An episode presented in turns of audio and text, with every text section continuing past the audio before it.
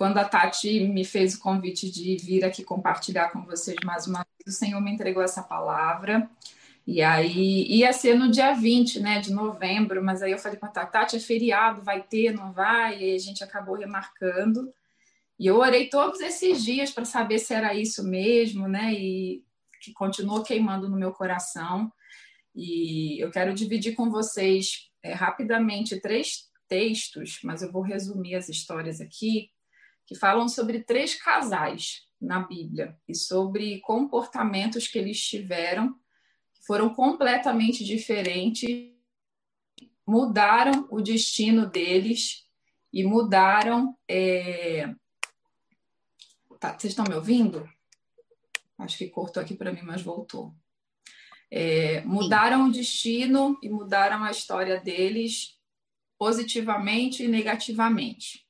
É, o primeiro texto que eu queria ler com vocês, quem estiver acompanhando, que eu estiver anotando aí para ler depois, está em Atos 5. É, conta a história de Ananias e Safira. E eu vou ler só alguns versículos bem rapidinho, que diz assim: Havia um homem chamado Ananias que, com a sua esposa Safira, vendeu uma propriedade. Levou apenas parte do dinheiro aos apóstolos, mas com a aprovação da sua esposa, afirmou que aquele era o valor total e ficou com o resto. Então Pedro disse: Ananias, que você, por que você deixou Satanás encher o seu coração? Você mentiu para o Espírito Santo quando guardou parte do dinheiro para si. A propriedade era sua para vender ou não, para fazer como quisesse. E depois de vendê-lo, o dinheiro também era seu, para entregar ou não. Como pôde fazer uma coisa dessas? Você mentiu é, para nós, mas para Deus. Assim que Ananias ouviu essas palavras, caiu no chão e morreu. Um grande temor se apoderou de todos que souberam e que havia acontecido. Então, alguns jovens levaram, envolveram o corpo no lençol e o levaram para fora e o sepultaram. Cerca de três horas depois, a sua esposa entrou sem saber que havia acontecido.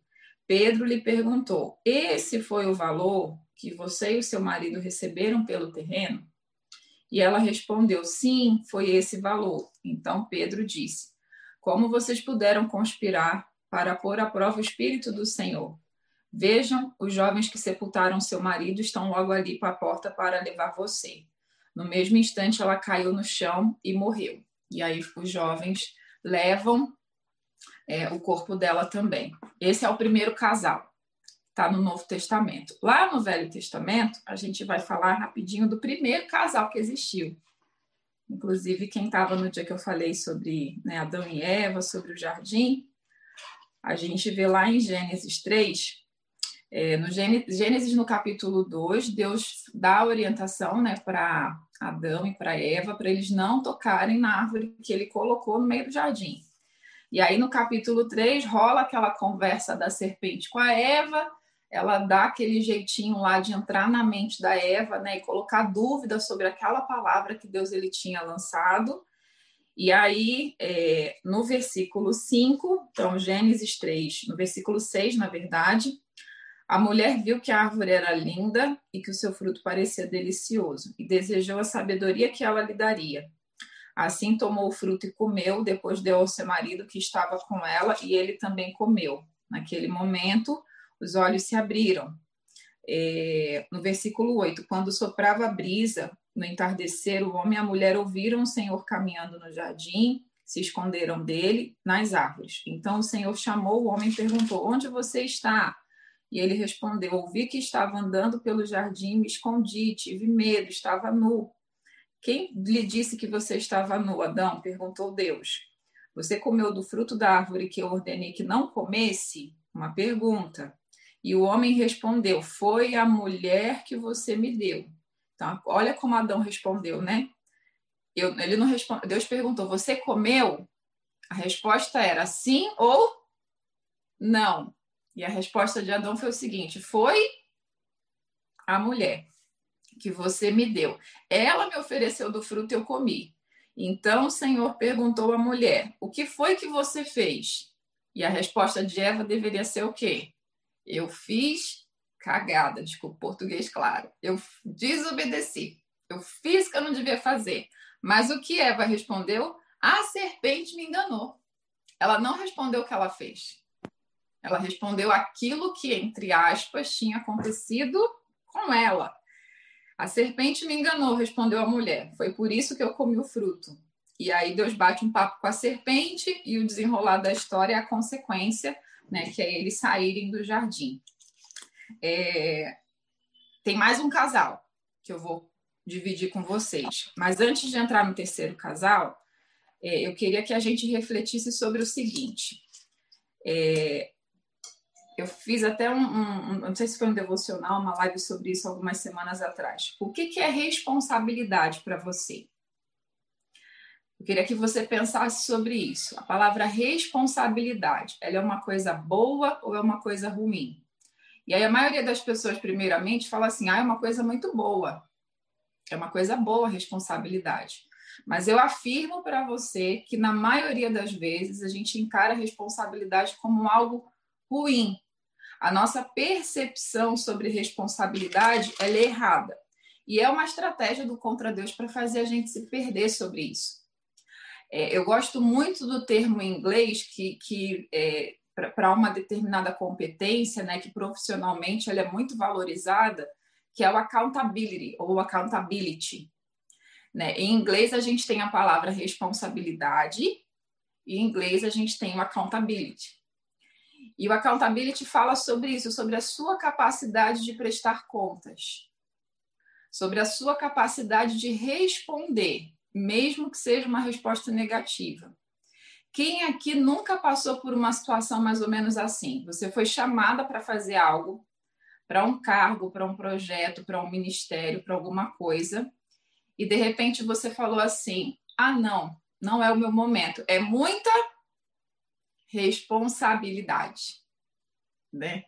Ah, não, é, não, não, não, não, vou, não vou abraçar esse projeto, esse negócio agora, porque é muita responsabilidade. Eu escuto bastante de mulheres o seguinte: não, não vou ter filho agora porque é muita responsabilidade. E a gente também olha e a gente vê né, uma pessoa responsável como alguém que faz tudo certinho. É ou não é verdade? A gente fala assim, quando você pensa, por exemplo, se você era uma pessoa responsável ou não na sua adolescência, né, se você era mais, mais levada, mais bagunceira, provavelmente você tinha uma prima, ou um irmão, ou uma irmã em que a família inteira falava assim: não, porque Fulano é um orgulho, olha que menino responsável, né? Olha que menina responsável. E de repente você era era essa pessoa. Todo mundo olhava para você e falava assim: nossa, olha que menina responsável que ela é. Então, ou você era comparada pela sua irresponsabilidade, entre aspas, e aí essa responsabilidade era um rótulo de alguém que faz tudo muito certinho, muito certinho, muito certinho. Ou você era essa menina responsável, que fazia tudo certinho, que assumiu responsabilidades antes do tempo, que teve que dar conta de um monte de coisa, e aí todo mundo começou a olhar para você e falou assim: nossa, que menina responsável, que pessoa responsável. E aí começa essa confusão, a gente começa a acreditar que responsabilidade é uma coisa que, na verdade, não tem nada a ver com aquilo que é. A responsabilidade não é fazer tudo certinho, não é ser né, quase que perfeita nas, nas, nas suas respostas, não é isso. E também a responsabilidade não é um objeto de comparação ou de perfeição e tudo mais.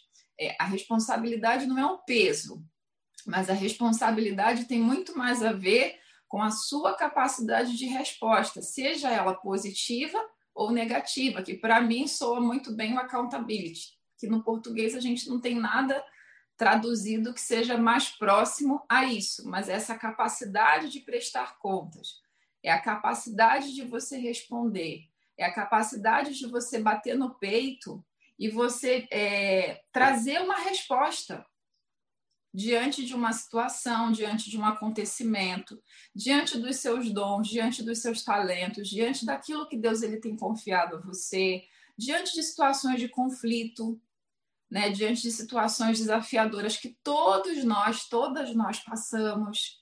Então, qual que é a resposta que nós damos? Qual que é a capacidade de resposta que a gente dá para a vida? Qual que é a capacidade de resposta que a gente dá para a expectativa que Deus ele tem sobre mim, sobre você, sobre a minha família e sobre a sua família, sobre o meu casamento e sobre o seu casamento. Qual que é a resposta que a gente dá sobre como a gente cuida do nosso corpo, sobre como a gente honra o templo do Espírito Santo, que é esse corpo que a gente tem? Qual que é a resposta que a gente dá? E aí existe uma baita confusão, porque eu falei para você o que é responsabilidade, então, primeira coisa, não é isso que a gente cresce acreditando que é um peso ou uma forma de perfeição, ok? É, falei sobre o que a gente pensa errado né, a respeito disso. E aí eu queria dividir com você algo que o Senhor falou comigo alguns anos atrás e que foi um divisor de águas na minha vida. E que, para mim, é uma grande chave para abrir o coração de Deus ao meu favor. E eu espero que seja para você também. E é uma chave que muda destinos. É o que Deus pensa sobre responsabilidade. E aí, o que Deus pensa sobre responsabilidade está nesse terceiro casal que eu quero dividir com você, que está em 2 Samuel, no capítulo 11. Vou resumir a história também, a gente lê só alguns versículos, tá? Uh, no versículo 2 diz assim: Certa tarde, Davi se levantou da cama, depois do seu descanso, foi caminhar no terraço do palácio. Enquanto olhava no terraço, reparou numa mulher muito bonita que tomava banho. Davi mandou alguém descer, é, mandou alguém descobrir quem era essa mulher.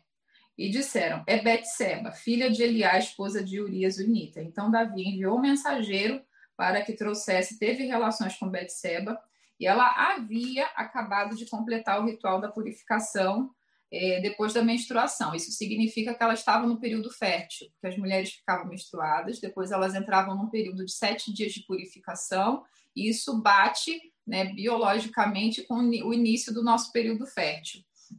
É, passando algum tempo, Betseba descobriu que estava grávida, enviou um mensageiro a Davi para dizer: Estou grávida. Aí vou resumir a história para você.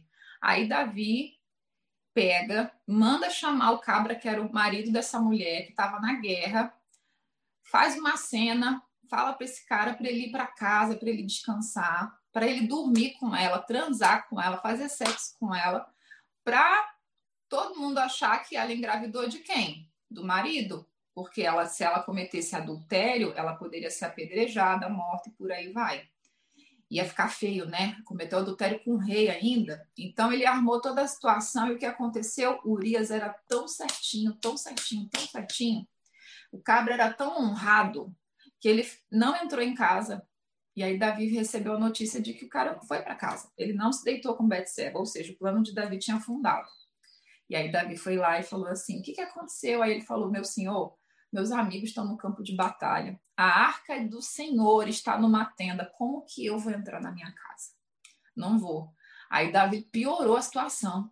Ele pegou e mandou botar Urias na linha de frente de batalha. É fato que ele ia morrer. E foi isso que aconteceu. O cara morreu.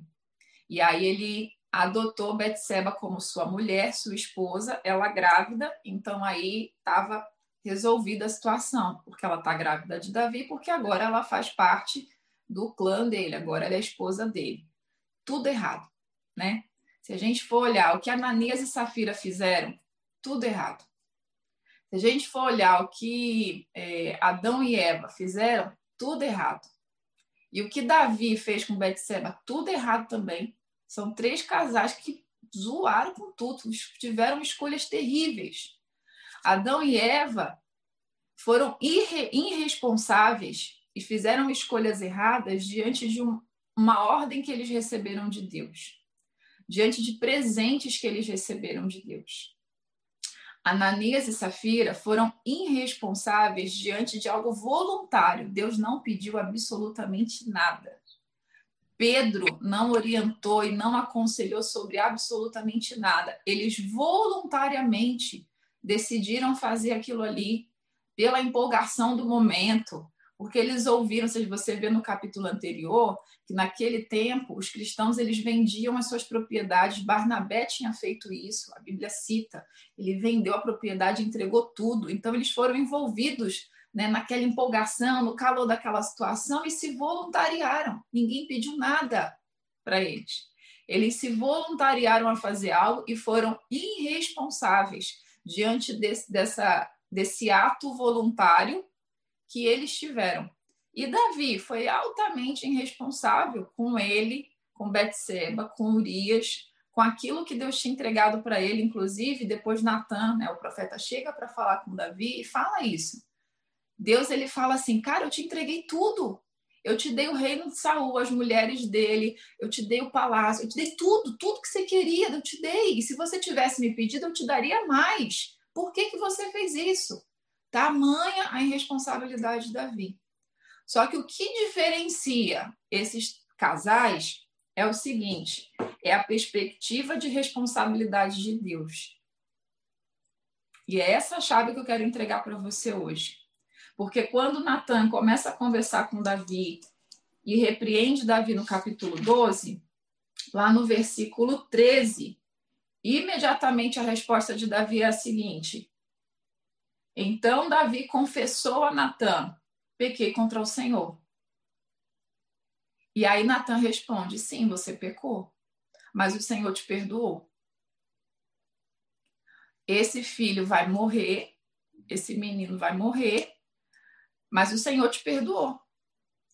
E aí Davi ora, jejua e fica mal, e fica ali pedindo a Deus misericórdia. Ele fica dias sem comer, fica dia, dias prostrado, tentando recuperar aquela situação, tentando se livrar daquela consequência. E o que acontece? O menino morre. E aí, depois que o menino morre, Davi se levanta, toma banho, se perfuma, come e aí os conselheiros dele ficam sem entender e falam assim: Ué, mas enquanto o menino estava vivo, você estava prostrado. Agora que morreu, que você deveria viver o luto, você mudou? E aí ele falou: Não, enquanto ele estava vivo, eu tinha a esperança de virar essa situação. Agora que morreu, isso está na mão do Senhor, eu preciso continuar a minha vida. Quando eu li isso, gente, quando isso entrou no meu coração, eu falei: caramba, a gente faz exatamente o contrário, né? Quando a gente tem uma escolha errada, a gente afunda nas consequências dessa escolha, e não só na consequência dessa escolha, mas nos sentimentos de culpa, de vergonha, de raiva, de tristeza e de irresponsabilidade. A gente confunde a culpa, a raiva, o medo, a tristeza com esse senso de responsabilidade, porque a gente acha que ser responsável é fazer tudo certinho. Então a gente inverte tudo e fica mergulhando e vivendo durante meses ou anos ou semanas. Gente, isso é tão doido, eu não sei você, mas eu particularmente eu era uma mulher muito perfeccionista, né? Então, por exemplo, se eu mandasse um e-mail para um cliente, ou fizesse um post no, no Instagram, no Facebook, que tivesse, por exemplo, um erro de português, me dava até um calafrio, assim. E eu ficava desesperada para tentar consertar, me dava um faniquito, porque eu tinha fixação por perfeição, por uma responsabilidade tóxica. E isso cadenciava dentro de mim uma série de sentimentos e comportamentos, e, e, e, um, e, um comportamento completamente diferente desse de Davi de que apesar de ter errado, a primeira coisa que ele fez foi assumir, abraçar, confessar. Depois ele, mesmo que Deus tenha falado, eu vou, o menino vai morrer. Ele foi lá e fez de tudo para reverter. E na hora em que game over, a consequência está executada, então ele se levantou e ele se perfumou, virou o jogo e seguiu adiante. Porque ele trouxe responsabilidade sobre ele porque ele viveu as consequências disso, ele rasgou o coração dele diante de Deus e ele se levantou e foi em frente. Por quê? Ele recebeu uma palavra, Natan falou para ele: O Senhor te perdoou. Ponto final, essa era a verdade sobre ele. E às vezes a gente fica mergulhada nessa confusão, né? Mental e emocional, e às vezes espiritual. Isso afeta a nossa perspectiva de quem nós somos em Deus, a nossa identidade. Nossa identidade mora nessa verdade, naquilo que nós acreditamos que Deus é e naquilo que nós acreditamos que nós somos. E se eu acredito que eu sou suja, culpada, que eu faço tudo errado, isso e aquilo, eu vou viver essa realidade, eu vou me olhar com esses óculos. E às vezes a gente recebe palavras, Deus te perdoou. Vira o jogo, sai disso, para de viver o luto. Sabe? Mas tem essa perspectiva, abraça a consequência, vive e se responsabiliza por ela e depois vira a página, se levanta, toma banho, se perfuma, vai em frente. Agora, nós somos ensinadas a nos comportarmos como Adão e Eva e como Ananias e Safira. Deus faz uma pergunta para a gente a gente responde outra coisa. Deus fala assim: o que você fez? Você fala assim: foi meu marido. O que você fez? Ah, não, foi o pastor. O que você fez? Não, são os meus filhos que me tiraram a paciência. O que você fez? Ah, não, é a crise, por isso que eu gastei demais. O que você fez? Não, deixa eu dormir mais um pouquinho, não vou para academia hoje não, não vou fazer atividade física hoje não. O que você fez? Ah, Senhor, eu estou muito decepcionada com as pessoas.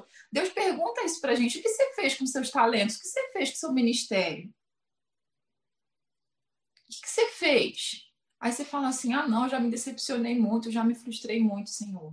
Aí a gente responde igual Adão e Eva. Foi a mulher, foi a, é, brinca de peteca, né? Bate aqui, bate ali, e ninguém pega a peteca e fala assim: Senhor, eu não sei jogar peteca. Senhor, sabe o que eu fiz? Eu guardei essa peteca na gaveta porque eu não sei jogar peteca, mas ela está aqui, está na minha mão. Isso para mim é um problema.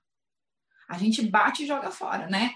Ah, não, é a crise, é o chefe, é o marido, é a mulher, é o filho, é o governo e tudo mais. E a gente vai batendo peteca e Deus está falando, tá, mas e você?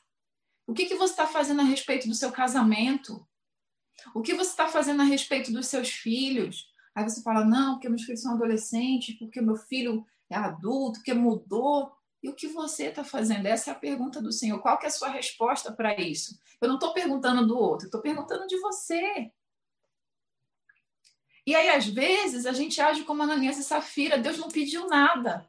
E a gente vai na imaturidade, na empolgação e fala assim: Senhor, eu vou fazer porque o meu chamado, porque o meu ministério, porque o meu legado, porque o meu não sei o que lá, porque o mundo precisa.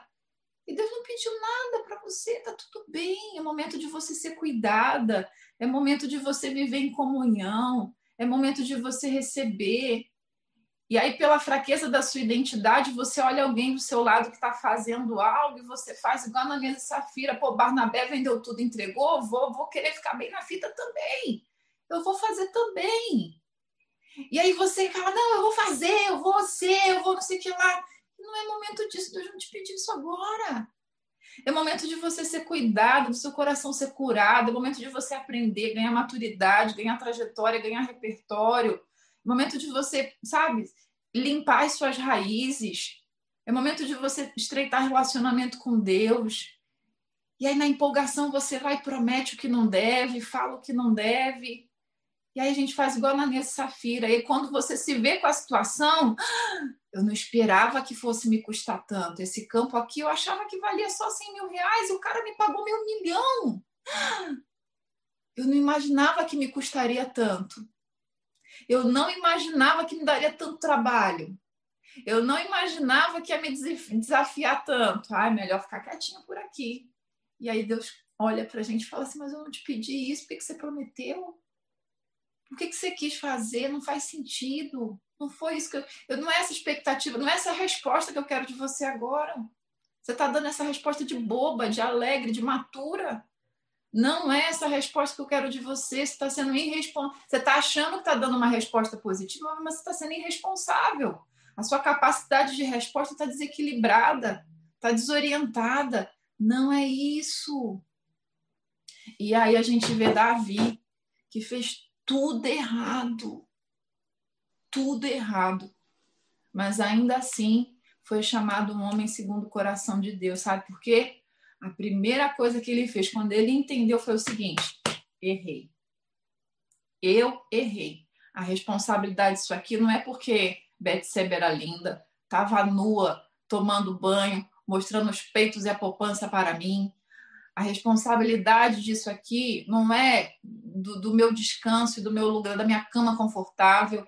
A responsabilidade não é de Urias, que era um, um, um guerreiro muito ruim e que foi para frente de batalha e morreu.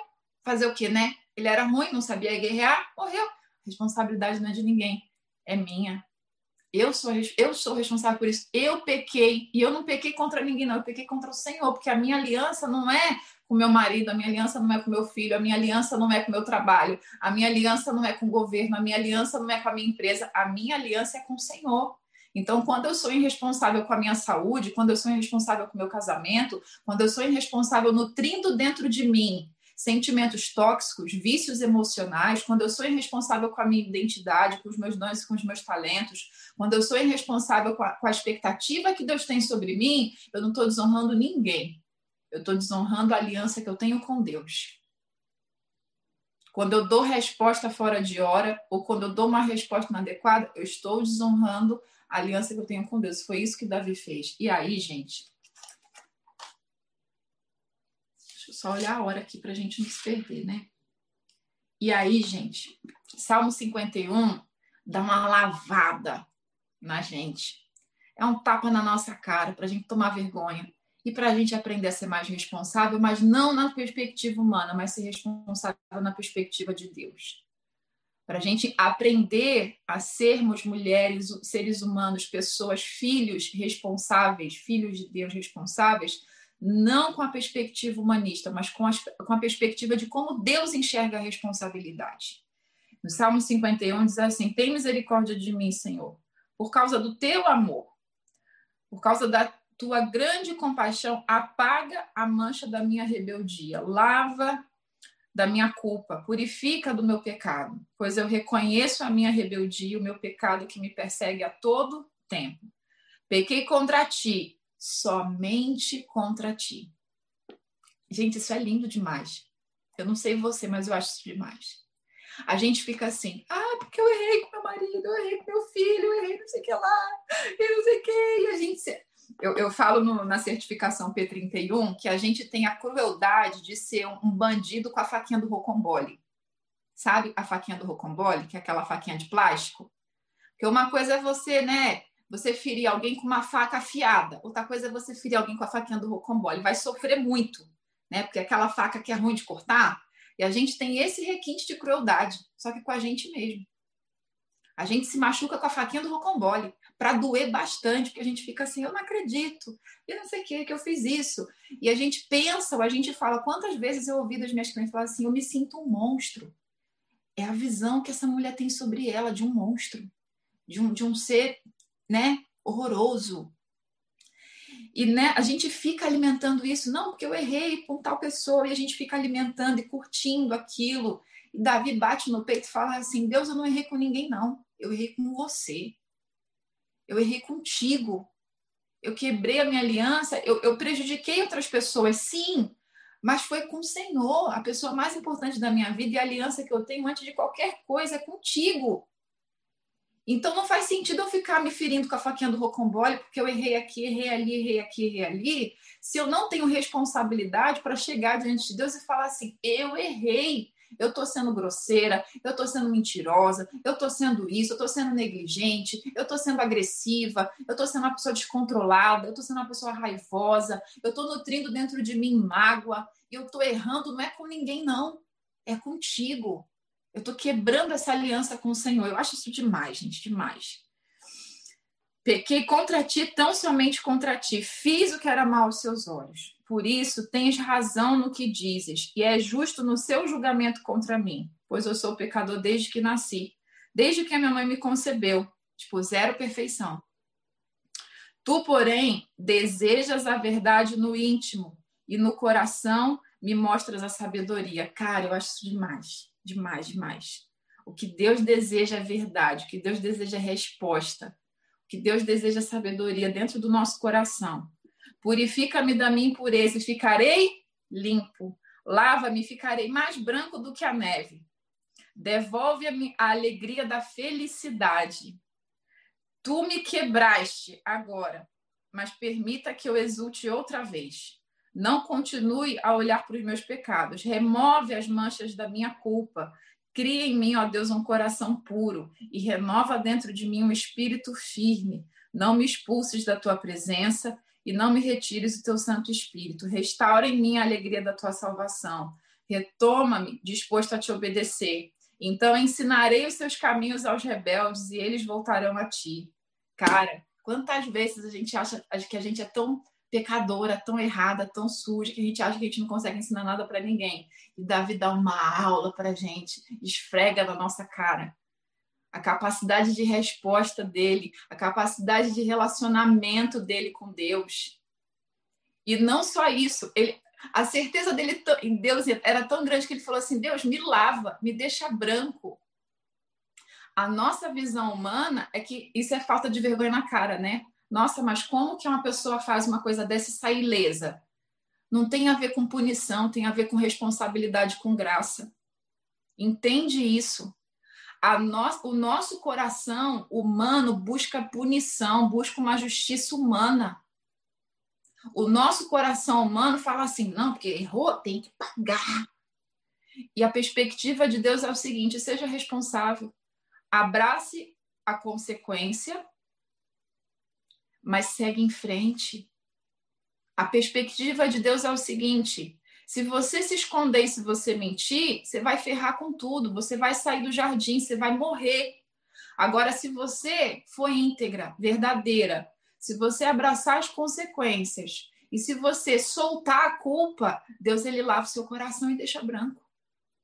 E se você não tem uma mente transformada, você nunca vai conseguir abraçar isso como uma verdade na sua vida, porque o nosso coração e a nossa perspectiva humana sempre vai buscar culpa e punição, culpa e punição, culpa e punição. E um coração humano, uma mente que não é renovada e transformada em Deus, ela não aceita que eu posso viver as consequências e ter um coração limpo. Além disso, eu posso viver as consequências, ter uma resposta a Deus diante das cagadas que eu já fiz na vida, ter um coração limpo e ainda ensinar as pessoas. A perspectiva humana fala assim: não, você é errada. Você, não. Você traiu, você abortou, você xingou, você tratou mal alguém, você isso, você aquilo. A perspectiva humana e o contra Deus esfrega isso na minha cara e na sua.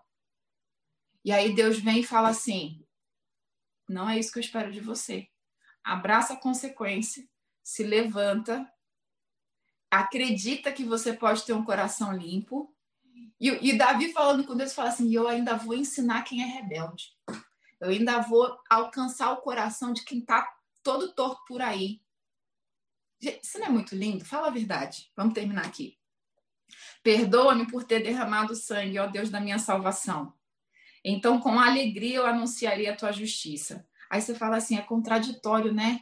Alguém que não foi justo, que derramou o sangue de alguém querer anunciar a justiça de Deus. Na perspectiva humana, sim, na perspectiva do reino, não. Abre os meus lábios, Senhor, para que a minha boca te louve. Tu não desejas sacrifícios contrário, ao contrário, eu te ofereceria. Também você não quer holocausto.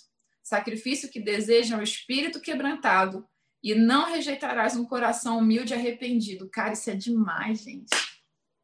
A gente quer virar o mundo do avesso, a gente quer salvar a África, a gente quer fazer. Não que isso não seja legítimo, isso é.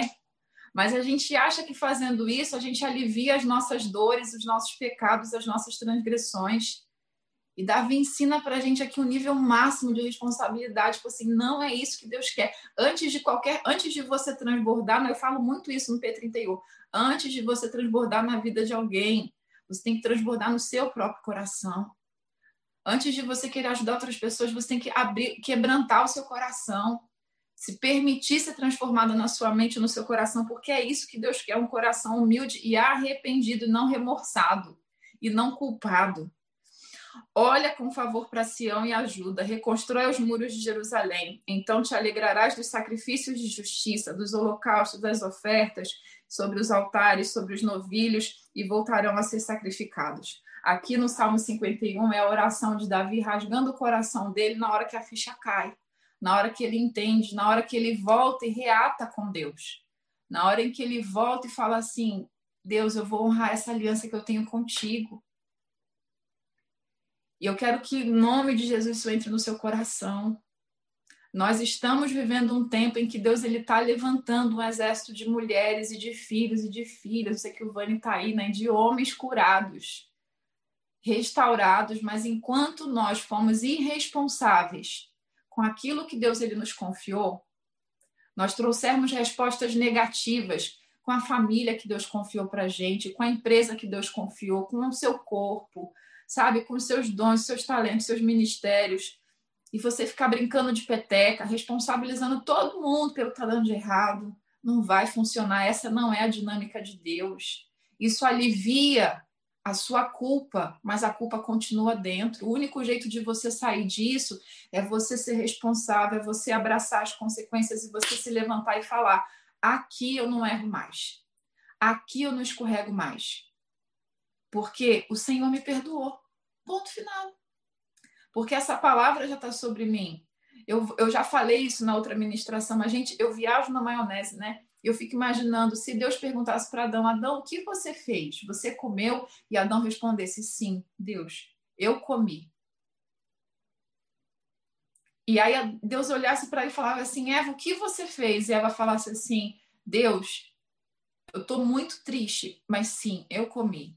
Qual seria o desfecho da história? Eu não sei mas eu tenho aqui na Bíblia um desfecho de uma história diferente. Antes de eu, de eu falar desse desfecho, prometo que já estou acabando. É, responsabilidade não é culpa. Se você está anotando, escreve aí. Responsabilidade não é vergonha. Responsabilidade não é arrogância. E responsabilidade não é medo é, o exemplo que eu dei no comecinho, né? Quantas vezes a gente fala assim, não, eu não vou assumir tal cargo porque é muita responsabilidade. Isso é medo, isso não é responsabilidade. É medo de você não, não conseguir responder lá na frente, mas é medo. Não, eu não vou, eu não vou orar por tal pessoa porque eu não sei se eu estou pronta, estou preparada. É muita responsabilidade. Isso é medo, o nome disso é medo, né? O que a Ananias e Safira fizeram foi arrogância. Eu, tipo, não, deixa que eu faço, eu estou pronta, eu vou. E aí não mediu se a resposta era aquela, se realmente era aquilo. Foi voluntário. Então, isso também não é, não é resposta, não é responsabilidade, é arrogância. É diferente. Ok? Responsabilidade envolve isso. Assumir consciência, confissão, assumir o seu papel, abraçar as consequências e depois se levantar, se perfumar, tomar banho, abraçar um coração limpo, ensinar para os rebeldes, ir adiante. É... Qual que é o desfecho dessa história? Né? E o que aconteceu de diferente com Davi e o que aconteceu diferente é, com Davi, que aconteceu diferente com Ananias e Safira e com Adão e Eva. Eu não sei se você sabe, mas a mãe de Salomão é Betseba. Na hierarquia, do povo judeu, quem deveria ter assumido o trono deveria ter sido o filho mais velho de Davi, mas não foi ele. Quem Deus amou e escolheu foi o primeiro filho que Betseba teve depois desse menino que morreu por consequência do pecado e da escolha de Davi. Nasceu Salomão, e é lindo porque a Bíblia relata assim: e o Senhor o amou. O Senhor amou Salomão desde o dia que ele foi concebido e que ele nasceu. E ele nasceu dessa mulher que a história começou toda errada. E Salomão foi o cara que assumiu o trono e foi o cara que cumpriu a promessa de Deus sobre a construção do templo. Salomão assumiu o reinado do povo de Israel. Que é mais uma notícia incrível e boa sobre isso? Foi de Salomão que a descendência gerou até Jesus. Então, quando a gente olha a genealogia de Jesus, lá, Abraão foi Isaac, Isaac foi Jacó, vai lá. E aí fala assim, Davi, por isso que fala que Jesus é filho de Davi, né? Davi teve Salomão. E aí, dos filhos de Salomão, a coisa foi acontecendo até chegar em Jesus. Presta atenção. De uma história maldita, de escolhas erradas, a partir de um posicionamento responsável na perspectiva de Deus, aquilo que começou estragado e errado resultou no nascimento de Jesus, na transformação da minha vida e da sua. Resultou na mudança da minha história e da sua. Então, não existe nada que tenha começado errado, ou que tenha dado errado, ou uma escolha errada que você tenha feito na vida, ou que eu tenha feito na vida, que não seja possível ser transformada por essa perspectiva do reino de Deus. Não existe nada, nenhuma escolha errada, decisão de negócio errada, decisão familiar, não importa, que você talvez vinha alimentando dentro de você culpa, preocupação, ansiedade, que tenha sido errada, mas que não possa ser modificada pela sua confissão, pela sua responsabilidade, por você. Se você já viveu as consequências, então aí, aí que você não tem que voltar nisso mesmo é, é, você agora se posicionar como Davi, é um coração limpo, é ajudar os rebeldes, é, é, estabelecer governo e reinado pela sua vida. Imagina se Davi se comportasse como a gente se comporta muitas das vezes. Ah, não, não mereço mais essa coroa. Eu não mereço mais ser rei desse negócio. Se ele olhasse para Betseba e falasse assim: Você é responsável da desgraça na minha vida. Então eu não quero nunca mais olhar na sua cara. Salomão não teria nascido. Salomão não teria nascido e foi alguém que Deus amou. Você está conseguindo entender a profundidade disso? O quanto isso é poderoso? O dia que eu entendi que ninguém na vida era responsável pelos meus insucessos, pelos, pelas minhas escolhas certas ou erradas, o dia em que eu abracei a coragem de fazer escolhas, mesmo, mesmo que eu erre, mesmo que não sejam as melhores, e mesmo que eu olhe depois e fale assim: caramba, não era a melhor coisa para ter feito. Deus, eu errei. Não foi nada nem ninguém, fui eu. Eu errei e eu tô aqui para consertar. Eu tô aqui para reconhecer, eu tô aqui para reparar. Eu tô aqui para honrar essa aliança que eu tenho com você. E se eu puder reparar com as pessoas, se eu, se eu, se eu de alguma maneira atingir alguém, eu vou lá e eu reparo. E eu não volto mais naquilo ali porque eu me responsabilizo e eu tenho e crio e fortaleço dentro de mim esse, essa perspectiva de responsabilidade que muda destinos. Nós temos a oportunidade de sermos expulsa do nosso jardim, ou seja, de perder aquilo que Deus ele nos deu de tão precioso. A gente tem a capacidade de autodestruir coisas que, que estão na nossa mão. O terreno era de Ananias e Safira. Estava ali. Eles se autodestruíram de bobeira. A gente tem essa capacidade mas nós também temos a capacidade de consertar, de reposicionar, de bater no peito e falar: eu não vou mentir mais para mim, eu não vou mentir mais para Deus, eu não vou mentir mais para ninguém. Eu não vou mais brincar de ficar jogando peteca, me vitimizando e falando: foi fulano, faz ciclano, faz o que Deus, a conversa agora é aqui, ó. Sou eu e você. O que, que eu preciso mudar? Qual que é a minha responsabilidade nisso? Qual que é a resposta que você espera de mim? E aí, para a gente fechar, gente, eu anotei algumas coisas aqui que eu queria dividir com vocês. Todas nós temos um propósito em comum. Outro dia a gente fala sobre propósito, eu tenho uma visão diferente sobre essa questão de propósito, mas nós temos um propósito em comum, todas nós, é um propósito universal, que é estabelecer o reino de Deus aqui na terra. E a Bíblia diz que o reino de Deus é um reino de justiça, de paz e de alegria no Pai Nosso diz: Venha a nós o teu reino. Então é possível que o reino de Deus se estabeleça aqui na terra. E ele se estabelece quando a gente chama. E esse reino de justiça, paz e alegria, a responsabilidade, a resposta desse reino aqui na terra é minha e é sua. Nós decidimos se nós vamos ser essa resposta de justiça, paz e alegria ou não. Nós decidimos isso. E ser um reino de justiça, paz e alegria começa da porta da nossa casa para dentro. Começa da porta do nosso coração para dentro. Então, o que Deus espera de você não é a justiça na perspectiva humana que culpa, que a cobra, que, que acusa, que machuca.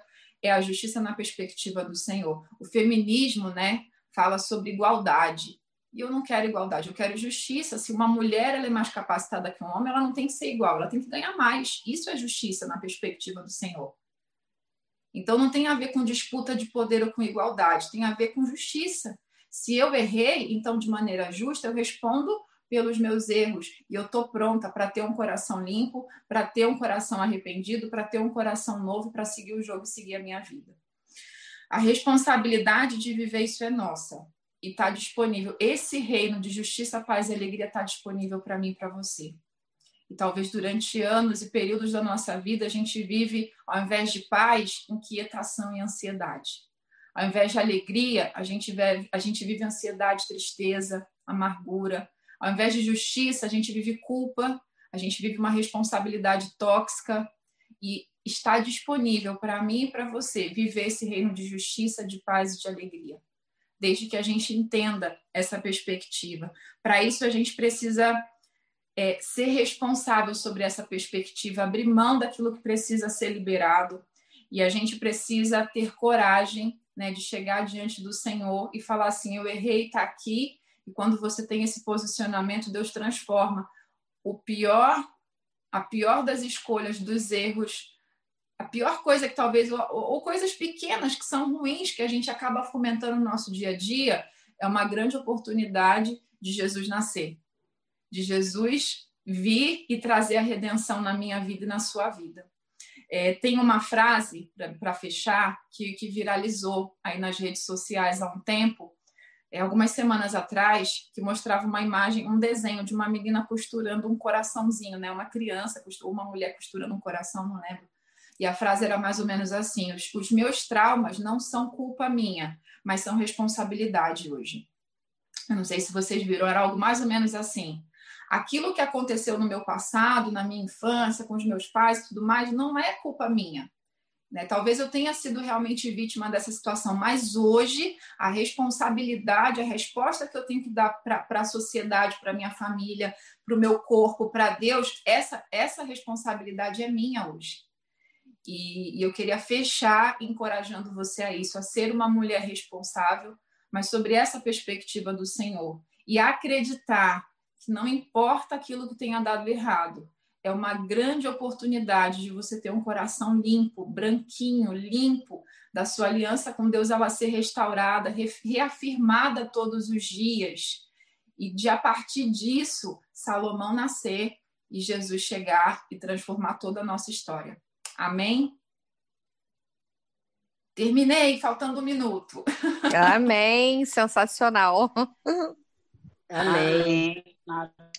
Sensacional mesmo. Tá pena quando acaba. Amém. Vamos orar? Quantas oportunidades a gente tem, né, gente?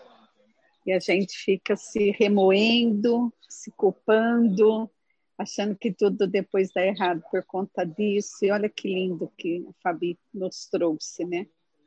Amém. Glória a Deus. Eu queria orar junto com vocês.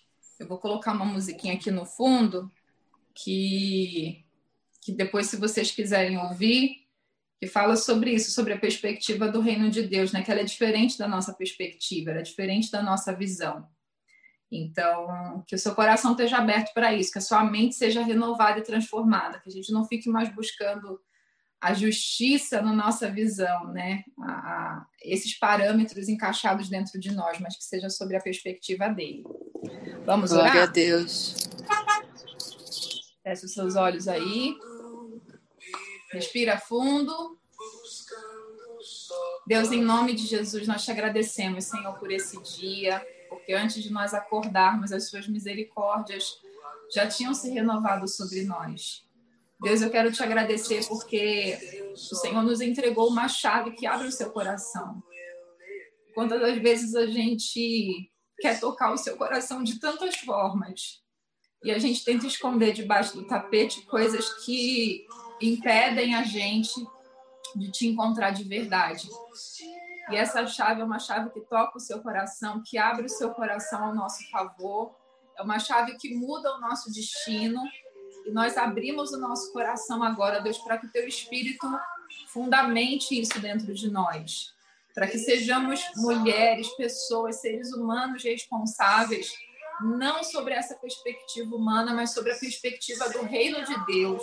Para que nós sejamos a resposta no tempo certo que o Senhor espera.